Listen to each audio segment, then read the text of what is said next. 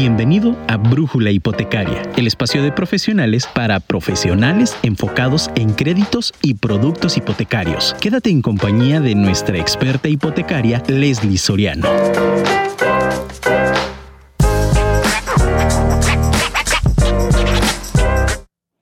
El capital no es un mal en sí mismo, el mal radica en su mal uso. Mi nombre es Leslie Soriano, soy especialista en créditos hipotecarios y hoy vamos a hablar acerca de los créditos hipotecarios sin comprobación de ingresos. Bienvenidos a nuestro programa número 15 de Brújula Hipotecaria. Comenzamos.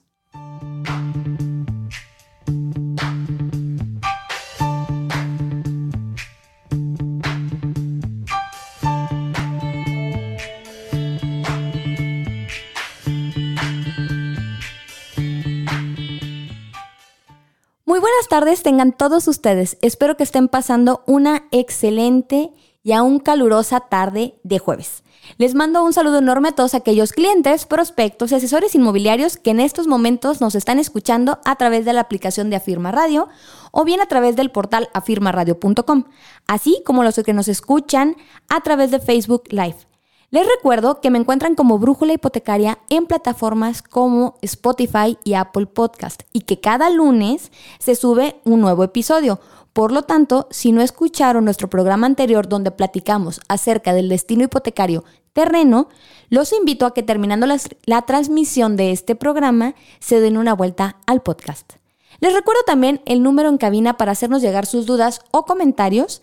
Es el 333-319-1141. Les repito, 333-319-1141 o bien puede hacer a través de mi teléfono personal 3313 1112 95. Y bien, antes de arrancar con el programa del día de hoy, les recuerdo que todavía tienen oportunidad de participar con SOC al Super Bowl. Sí, si están considerando tramitar su crédito y firmarlo en este, en este año, lo que queda del año, pueden participar por un viaje todo pagado para una persona al Supertazón. Para términos y condiciones, con su servidora a través del teléfono personal o bien en mis otras formas de contacto como correo lsoriano.asesores.com o bien a través de mi página de Facebook SG Brokers. Eh, con el logotipo obviamente de SOC, porque ya me di cuenta que hay varias páginas que se llaman así. Entonces ahí ven el logo de SOC, también me pueden contactar a través de un mensaje y con todo gusto los busco. Antes de pasar al tema, también me gustaría hacer una pequeña aclaración de uno de nuestros episodios anteriores en el que hablábamos del apoyo Infonavit. En su momento se nos bajó información de un banco en particular donde nos señalaban que la subcuenta de vivienda podía servir para liquidar el crédito hipotecario cuando la deuda y la subcuenta eran de montos muy similares. Pero justamente viendo este tema y algunos otros directamente en el CESI de aquí, de, aquí en Jalisco, nos mencionaban que eh, hoy por hoy no es posible hacer ese tipo de operación salvo cuando se hace un pago de pasivos, ¿de acuerdo? Entonces, eh, sí me gustaría aclarar ese, ese punto que lo platicamos en uno de los episodios anteriores, pues para, para limpiar y aclarar esa información. Ok, aclarado ya el punto anterior y antes de iniciar con nuestra sección de frases y preguntas como, me gustaría despejar algunas de las dudas que me hicieron llegar posteriores al programa con respecto al destino de terreno. Ok, una de las preguntas frecuentes o que a, lo largo de la, de la semana me hicieron llegar es si hoy por hoy se puede utilizar alguna prestación como Infonavit o Cofinavit para adquirir un terreno. La respuesta es no. Recordemos que los productos como eh, Infonavit, en cualquiera de sus productos hipotecarios, o el cofinanciamiento, están pensados para adquisición de vivienda terminada. Por ejemplo, o, en su defecto, en el caso del Infonavit, tenemos el pago de pasivos, tenemos construcción en terreno propio o remodelación. Es decir, ni la, ni la prestación del Infonavit, ni el cofinanciamiento donde se junta el banco con, con el Info nos permiten comprar un terreno. Están pensados para el tema de una vivienda. Ok. Otra de las preguntas que me hicieron eh, algunos, algunos prospectos que estaban considerando adquirir un terreno es cuánto requieren de enganche. Ahora, les recuerdo que también lo platicamos en el podcast y en el, y en el programa anterior, pero sí me gustaría despejar esta duda. Si consideramos que el aforo máximo de los bancos para el tema de un terreno es del 70%, porque como les decía, suele ser considerado un poco riesgoso no para el cliente, sino para el banco, si es que nos limitan al, al 70%, pues requerimos que el cliente tenga en su bolsa el 30% del enganche más los gastos de la operación. ¿Qué son estos gastos? Les recuerdo los gastos notariales, el pago de impuestos y derechos de transmisión patrimonial, los honorarios del notario, eh, la comisión por apertura y el avalúo. Entonces son estos gastos adicionales y el recurso lo debe tener obviamente el cliente en su bolsa. Ahora, existe un banco, para más información les recuerdo que pueden buscarme de forma personal, pero sí existe un banco que si el, si el terreno es considerado como plus, es decir, que es, un, que es un terreno que va a generar o que está en una zona que se generará plusvalía, entre otras condiciones y requisitos, ¿sí? se puede solicitar un mayor aforo siempre y cuando respetemos las condiciones y términos de este banco y que obviamente nuestros ingresos y nuestros egresos nos permitan eh, llegar a un aforo del 80 o 90% del valor de la compraventa o del avalúo, lo que resulte ser más bajo. Ahora, una de las, preguntas que, me topé con, uno de los prospectos si me, me preguntaba si es normal que al inicio de un crédito hipotecario se paguen más intereses que capital?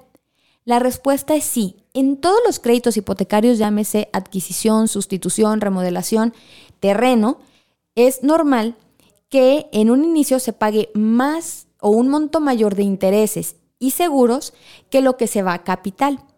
Aunque la mayoría de los bancos nos permiten hacer aportaciones a plazo o lo que nosotros comúnmente conocemos como capital sin ningún tipo de penalización, lo que te va a permitir obviamente liquidarlo de forma anticipada, lo que te va a permitir que se generen menos intereses a largo plazo porque se van a calcular sobre saldos insolutos.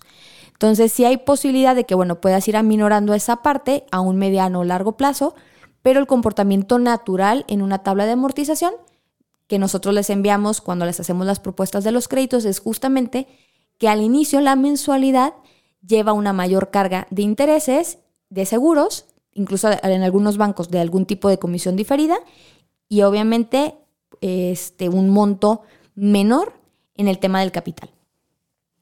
Ahora sí, cuando hablamos del producto o del tipo de crédito en el que no se van a comprobar ingresos, existen frases y preguntas como las siguientes. Si tengo bienes inmuebles a mi nombre, pero no compruebo ingresos, ¿puedo ser sujeto de crédito? O si es un crédito pequeño, ¿el banco se pone muy estricto con el tema de la comprobación? ¿Cuánto debo comprobar si quiero un crédito? O la mayor parte de mis ingresos son en efectivo, ¿me los pueden tomar en cuenta? Estas frases y preguntas son muy frecuentes cuando los posibles clientes desean adquirir un bien, pero no lo declaran o lo que comprueban es muy, es muy pequeño o de plano no comprueban absolutamente nada de sus ingresos. Y si tú, estimado Radio Escucha, estás en esta situación y estás considerando adquirir un bien, estoy segurísima que este programa te interesa.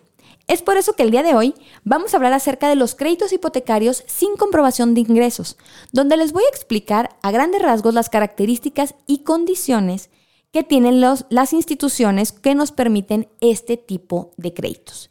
Pero antes de enlistarles y de darles toda esta información, los invito a que me acompañen a nuestra primera pausa. Continuamos.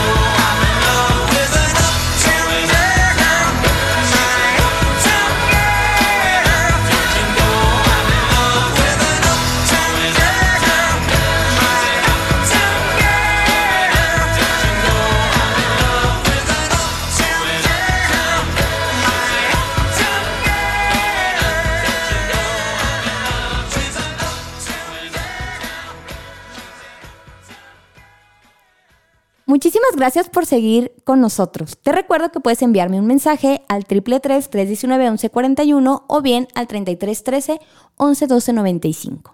Muy bien, entramos en materia. ¿Qué es y qué condiciones tiene un crédito en el que no tengo que comprobar ingresos? Y primero les quiero platicar. El día de ayer, que estaba platicando con un amigo que también se encuentra en el sector inmobiliario, me exponía que él estaba interesado en hacerse de un bien, pero que no comprobaba todo lo que percibía, por lo que pensaba que no podía ser sujeto de crédito. Y justo ahí fue cuando le mencioné que existían opciones para casos como el suyo. Y es por eso que hoy quiero platicarles de este tipo de crédito. En el sentido estricto, en este tipo de crédito em, entramos al destino o a la categoría hipotecaria de adquisición de vivienda, por lo que se puede comprar una vivienda nueva o usada. Es decir, este producto está pensado para la adquisición de un inmueble.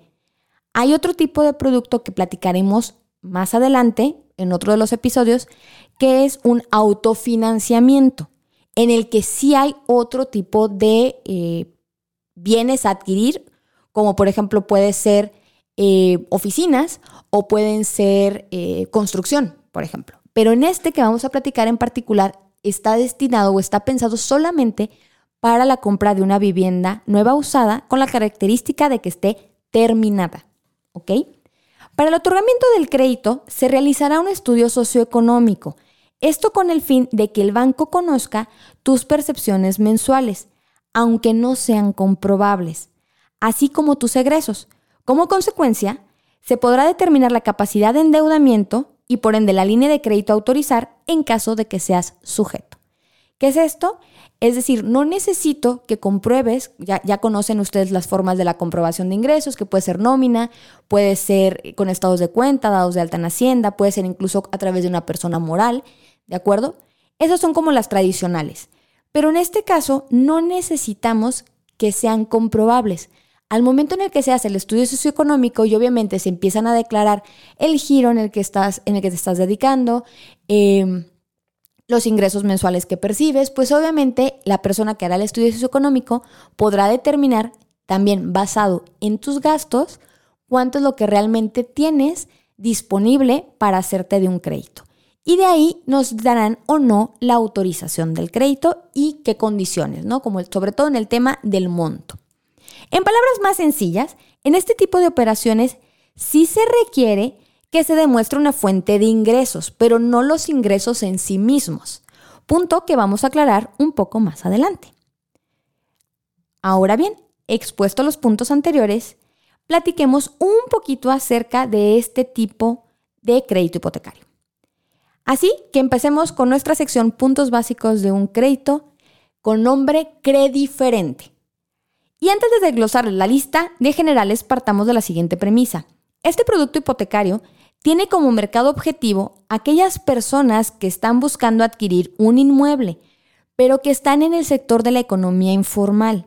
Por ende, no comprueban sus, sus percepciones o al menos la mayoría. E incluso es posible que gracias a que no comprueban percepciones, puedan no contar con historial crediticio, lo cual voy aclarando desde ahorita, no es impedimento o motivo de rechazo. Bien, expuesto lo anterior, es que me gustaría platicarte que el tema del diferente no todos los bancos lo manejan. El diferente es un producto hipotecario que viene de la Sociedad Hipotecaria Federal y se fondea o se tramita a través de Santander y es un producto que está pensado exclusivamente para el canal de brokers. Así que si estás interesado, contáctame y con todo gusto llevo tu crédito. ¿Por qué es importante aclarar este punto? Porque si las personas van a la sucursal de, ah, lo escuché en un programa, pero no quiero que, un broker lleve mi crédito, voy y me paro a la sucursal, te van a decir que no existe. Porque es un producto que está pensado justamente para los brokers. Ahora, también es importante que sepas hasta cuánto podrían prestarte, lo que llamamos el aforo pueden llegar hasta el 90% del valor de la propiedad, ya sea en compra-venta o avalúo, lo que resulte más bajo, siempre y cuando la capacidad de endeudamiento reflejada en el estudio socioeconómico no soporte dicha operación. ¿De acuerdo? Entonces sí podemos llegar, aún siendo un crédito en el que no te están pidiendo comprobación y que ni siquiera es obligatorio el buro de crédito, podemos llegar hasta un 90%. Ahora, mencioné buro de crédito. Voy a platicarte un poquito cómo va a funcionar en este producto. Como mencioné en uno de los puntos previos, al ser economía informal, es probable que el futuro acreditado no cuente con historial en buró. Esto no es motivo de rechazo. La falta del, del, historial no es motivo. Lo que sí puede afectar la operación y que puede caerse la solicitud tiene que ver con que se cuente con un historial negativo. Ah, Leslie, es que tuve una tarjeta o ah, es que le presté a alguien un crédito y no lo pagó. Porque es muy común. Esta frase es súper común. Ah, es que sí le presté un crédito a mi papá y pues no lo pagó. Sí, déjame platicarte que si el crédito salió a tu nombre, a quien afectó en el historial crediticio es a ti. Entonces puedes tener un negativo. Si fuese tu caso de que tienes eh, historial negativo en buró, este producto no podría, no, podría ser sujeto. ¿Por qué? Por el tema del buró. Aunque cuando platiquemos del autofinanciamiento, vamos por ahí, les doy un adelanto, vamos a platicar que el buró no afecta en el otorgamiento de ese tipo de producto. Pero en el caso del crédito diferente, sí. Si es negativo, puede ser motivo de rechazo. Si no tienes o tienes muy poco historial y este es positivo, podemos darle para adelante en la operación. Ahora, tasa de interés. Oye, Leslie, pues suena, maravilloso el hecho de que no te tenga que comprobar ingresos. Entonces, pues, ¿cuál es su tasa? Ok, te platico que al ser un crédito hipotecario que no nos obliga a tener historial crediticio o a comprobar ingresos, evidentemente la tasa de interés suele ser por arriba del mercado tradicional. Leslie, dame porcentajes. Es una tasa del 13.50. Leslie, está muy caro. Sí, pero hoy por hoy, o sea, si lo vemos así comparado con una tasa 10, pues sí, podemos, podemos pensar que es un crédito caro. Pero si lo platicamos francamente, hoy por hoy, al no tener comprobación de ingresos, al no estar en la economía formal o no tener historial crediticio, difícilmente los otros bancos con tasas más atractivas pudieran prestarte. Entonces, este producto hipotecario justamente está pensado para ese perfil que no entra en la banca tradicional y que te va a permitir hacerte de un bien sin cumplir con las políticas normales o tradicionales de los otros bancos. ¿Quiénes pueden participar? Ok, ya asimilé lo de la tasa, ok, me interesa. Eh, ¿Quiénes pueden sumar ingresos en esta operación? O bueno, ¿quiénes pueden participar sin la necesidad de la comprobación de ingresos, ¿no? Pero que resulta que sí tienen una fuente de ingresos. Puede ser individual o puede ser conyugal. ¿De acuerdo? En este producto seguimos con la política de que sea individual o que sea el cónyuge también, el que nos pueda sumar percepciones, aunque no sean comprobables. En el tema del plazo, el plazo puede ir de 10 a 25 años. Este es el único crédito hipotecario que nos da un plazo mayor a los 20. Se maneja por quinquenios, por eso que de 20 brincamos a 25. Pero es importante mencionar que estas opciones de plazo solo se manejan si tenemos el esquema de pago fijo, que ya hemos platicado en programas anteriores, ¿no? Que eh, son no es un tema de que cambie la tasa, sino el comportamiento de nuestro pago mensual. En el caso de que sea fijo, es decir, constante toda la vida del crédito, tenemos opciones de 10, 15, 20 y 25 años. Mientras que si elegimos el esquema de pago creciente, donde cada año la mensualidad tiene un incremento, no así la tasa, solo tendremos las opciones de plazo de 20 y 25 años. ¿Ok? Leslie, ¿qué más debo de saber? Ya conozco el plazo, ya conozco la tasa, ya vi que si no tengo historial crediticio no es motivo de rechazo. Ya vi que me pueden prestar hasta el 90%. ¿Qué adicional o qué información extra debo de conocer? Perfecto. Los gastos adicionales en esta operación, como en cualquier crédito de la banca tradicional, pues tienen que ver, por ejemplo, con el pago correspondiente de los gastos notariales y avalúo. ¿De acuerdo? Que son los gastos notariales, el pago de impuestos y derechos de transmisión patrimonial, eh, los honorarios del notario, ¿sí? Y obviamente la parte del avalúo. Adicional a esto, es importante mencionar que este producto hipotecario maneja una prima de seguro de crédito para para la vivienda. ¿Qué es esto? ¿O para qué sirve? Muy bien. Este concepto sirve como protección al banco en caso de incumplimiento de pago. Este último suele ser un porcentaje que va en función de la operación. Es decir, tiene que ver, por ejemplo, o, el porcentaje va en función al riesgo en la operación, al aforo que se pida, al plazo que se pida, eh, etcétera, ¿no? Entonces, al monto mismo del crédito.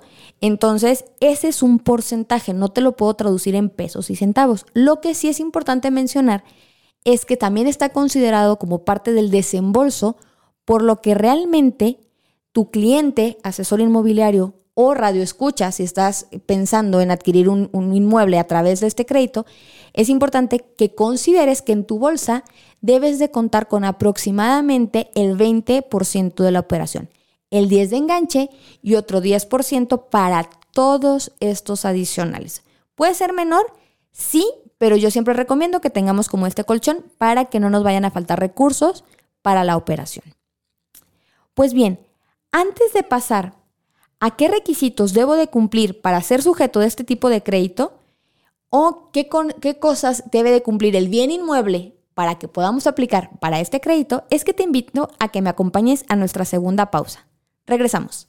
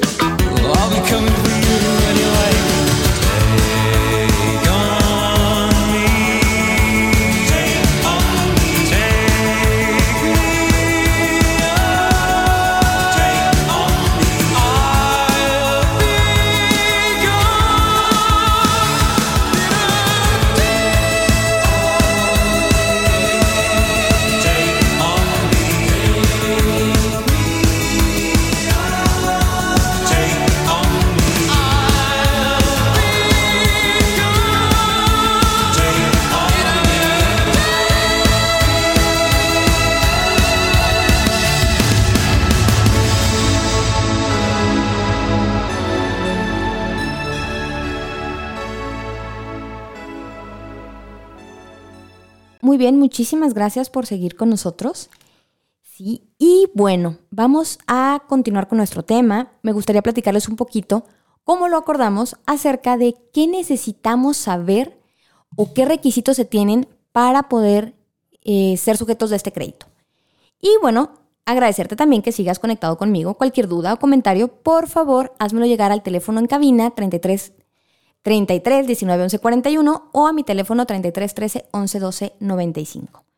Pues bien, ¿qué cosas debes de saber para darte una idea de si podemos o no ser sujetos de este crédito?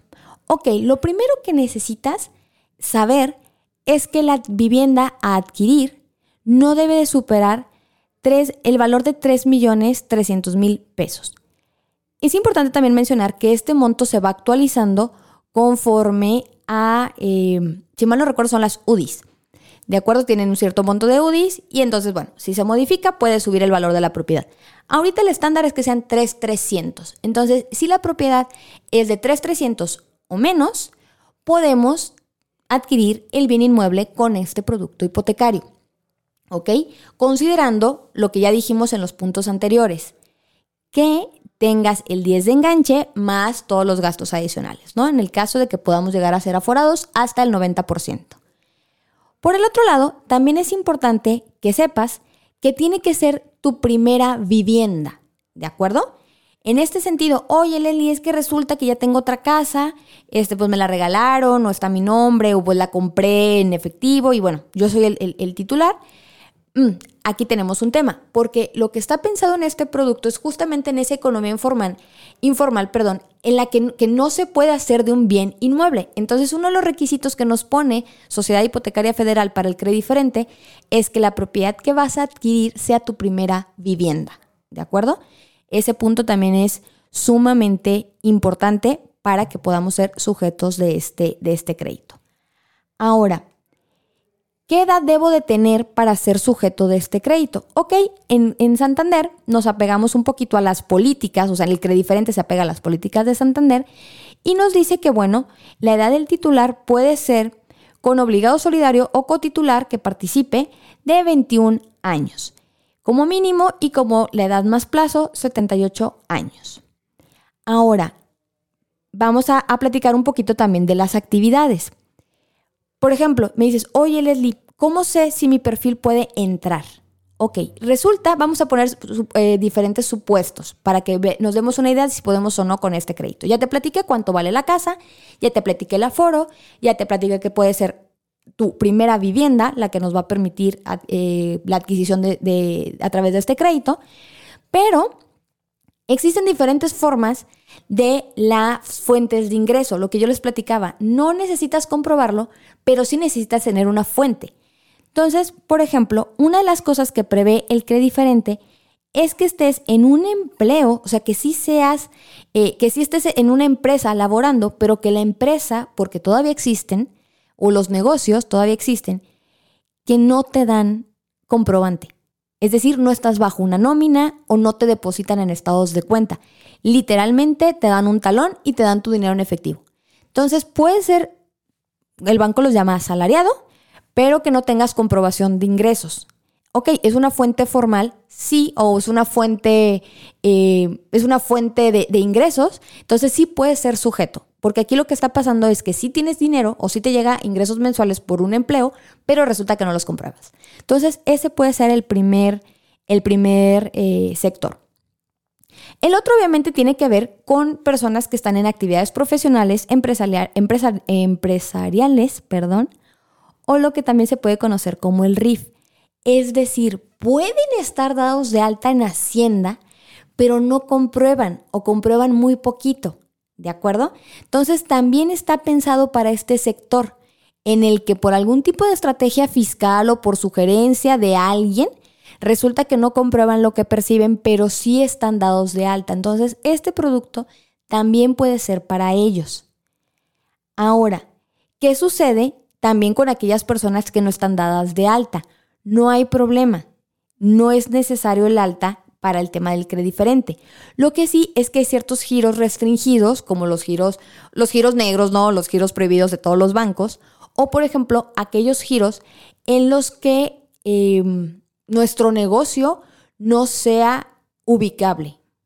Por ejemplo, vamos a suponer que tú eres un prestador de servicios y tu casa es tu oficina. Ok, pueden llegar y te pueden hacer un estudio socioeconómico en tu hogar y pueden hacer una visita donde efectivamente se den cuenta que tú estás atendiendo clientes en tu domicilio, ¿no? A lo mejor tienes acondicionado algo donde está, está fungiendo como oficina. Perfecto. Pero ¿qué pasa, por ejemplo, con la gente que está en el tianguis? Que, son, que, que no tienen local fijo, que son puestitos. Ok, no es que no sean, créanme, perciben bastante. No es que no puedan tener ingresos, sino que, por ejemplo, si quisieran tener un acercamiento al negocio, puede estar o no estar. Entonces, ahí sí tenemos un tema y podrían no ser sujetos de este producto. Pero vamos pensando que estas personas tienen un local. Por ejemplo, se me ocurre Medrano. Tienen ahí sus locales, sí, no necesariamente comprueban todo lo que ganan, no necesariamente están dados de alta en Hacienda, pero su negocio geográficamente se puede ubicar y la persona que haga el estudio socioeconómico puede ir y puede darse cuenta, eh, perdón, puede darse cuenta de cuánta gente ingresa o comercializa la, persona, eh, el acreditado, eh, cuánto comercializa a lo largo de un día o del fin de semana, ¿no? Entonces, ese tipo de cosas también, o ese tipo de perfil también entra en el producto del crediferente, ¿ok? Ahora, ¿qué otro tipo de cliente entra? Pues también entran aquellos que tienen, eh, como les decía, que, que, tienen ingresos, ¿sí? Que, que no comprueban todo, o a lo mejor sí lo comprueban, pero resulta que no tienen historial crediticio. Y gracias a eso no le dan eh, créditos en el banco. Ya hemos platicado que existen productos como el Santander con el cofinanciamiento o como, el, como Banco Mifel que hasta ciertos aforos, si no tienes historial, te prestan, pero obviamente debes de cumplir con todo lo demás. Tienes que tener economía formal, tienes que comprobar ingresos, tienes que tener un buen historial crediticio. Pero vamos a suponer que tenemos a este cliente o este perfil que no comprueba, que no comprueba, eh, perdón, que sí comprueba ingresos, pero que no tiene historial y que no puede ser sujeto para un 90% en algún banco. Ah, ok. Resulta que también entran en este sector si su intención es comprar a corto plazo, ¿de acuerdo? Porque bueno, también nos sucede que si se empieza a trabajar el tema de la comprobación de ingresos con, con, un tema de una estrategia fiscal, es decir, no, eh, o sea, que ya depositen, que ya comprueben, que tengan su alta, pues probablemente a futuro sí puedan ser sujetos con otro producto. Pero si hoy por hoy quieres comprar y no entras en, esta, en este perfil bancario, dicho de paso, el podcast está en Spotify de perfil bancario, pues entonces este producto sí puede entrar. Ahora, ya me platicaste, Leslie, del monto máximo, ya me platicaste de cuáles son los perfiles, pero ¿cuál es el monto mínimo? Ah, bueno, el monto mínimo del valor de la vivienda pueden ser 220 mil pesos. O sea, no necesitas irte a los montos gigantescos, puedes comprar una propiedad que esté en ese parámetro de 220 a 3300, quizás un poquito más con las actualizaciones de los, de los montos, sí, pero siempre y cuando respetemos la parte en la que...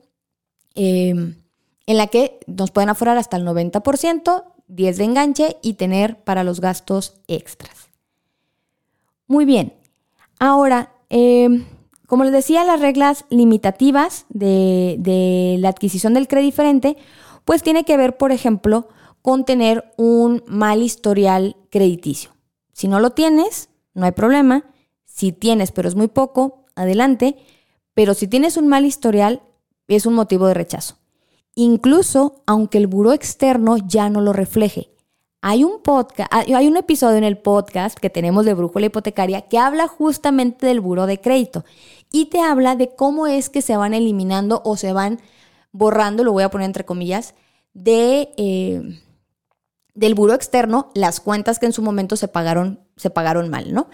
Pero les platico que Santander tiene buro interno. Entonces, a lo mejor en nuestro buro externo, que es el que consultan los bancos y el que podemos revisar a través del portal de buro de crédito, ya no te aparece esa cuenta. Pero tuviste un temita con Santander. Bueno, te cuento que ellos tienen buro de crédito interno y que puede ser motivo de rechazo el que hayas tenido algún problema con ellos, porque les recuerdo, aunque sociedad hipotecaria es el que tiene este tipo de crédito o lo que es el, que tiene el crédito diferente, se fondea a través de Santander.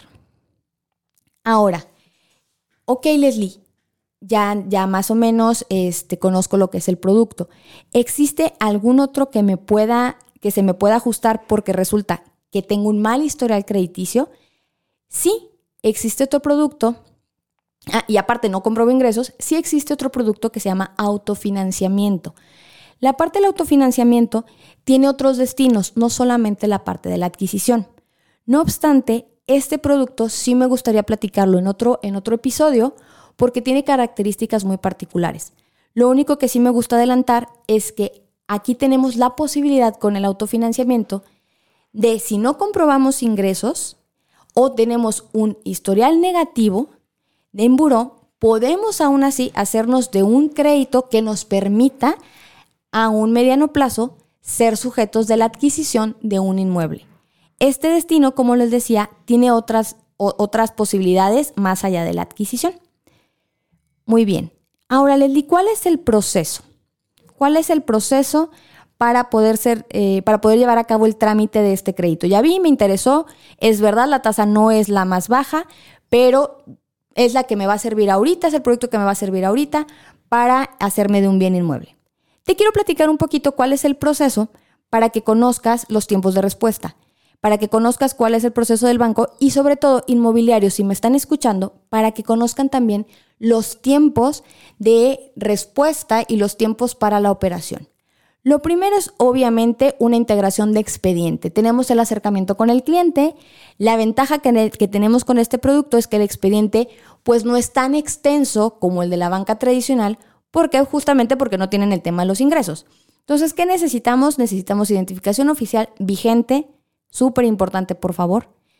Comprobante de domicilio actualizado, obviamente que esté vigente, también importante que no esté vencido.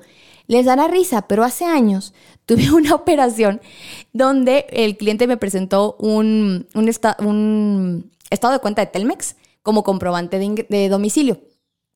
Y de hecho salió perfectamente el, el, cliente en cuanto a sus ingresos y todo pero me llegó la condicionante. Por favor, que vaya a pagar su, cuenta para que podamos liberarte condiciones. O sea, también, por favor, que esté al corriente el comprobante de domicilio, que esté vigente y si es de un servicio como CFE o Telmex, que esté pagado.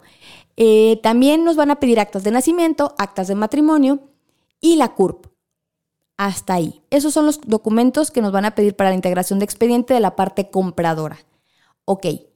Una vez que tenemos el, el expediente, se da de alta, con la solicitud obviamente firmada, se da de alta y se manda una solicitud porque posterior a, esta solicitud se corre, se corre lo que es el buro o se corre en el sistema la consulta de buro y si resulta que no tiene o tiene un historial positivo, entonces lo avanzamos a la parte del estudio socioeconómico. El estudio socioeconómico es un proveedor de, este, de Sociedad Hipotecaria Federal la que va a programar la visita para el estudio. Es importante mencionar que este estudio tiene un costo, si mal no recuerdo, de 1.610 pesos masiva, ¿de acuerdo? Que va a pagar el acreditado. Eso es importante. Nosotros como brokers, una vez que nos dicen, ¿sabes qué? En el tema de la precalificación, salió bien, mándalo a estudio socioeconómico, entonces nosotros les pasamos la ficha, la referencia, el monto, para que la persona vaya a Santander y haga su debido pago. Nos manda la ficha, nosotros damos aviso y entonces ya se programa la visita ocular. Obviamente van a visitarlo en el domicilio, van a visitarlo en su negocio, van a dar fe, van a tener esta entrevista y una vez que eh, la, institución nos manda el resultado y ya nos dice si, si es sujeto o no y a cuánto, entonces es que ya pasamos a la segunda etapa o a las etapas normales de cualquier otro tipo de crédito. ¿Qué es esto? La parte del avalúo, la parte de la asignación a notaría, todo lo que ya conocen eh, ustedes inmobiliarios, a lo mejor otros brokers que nos están escuchando, o clientes que ya saben que, bueno, viene la etapa de avalúo, la etapa de asignación de, notaría y continuamos con todo el proceso del proyecto. Entonces, de la segunda etapa en adelante es como en cualquier otro tipo de crédito. Lo único que va a cambiar es la parte de la primera etapa, donde este, pues, se atraviesa esto del estudio socioeconómico. ¿De acuerdo? Entonces, ese sería el proceso. Nos vamos a firma, que se descuenta del crédito, se descuentan los gastos notariales o bien puede pagarlos la, persona de su propio bolsillo.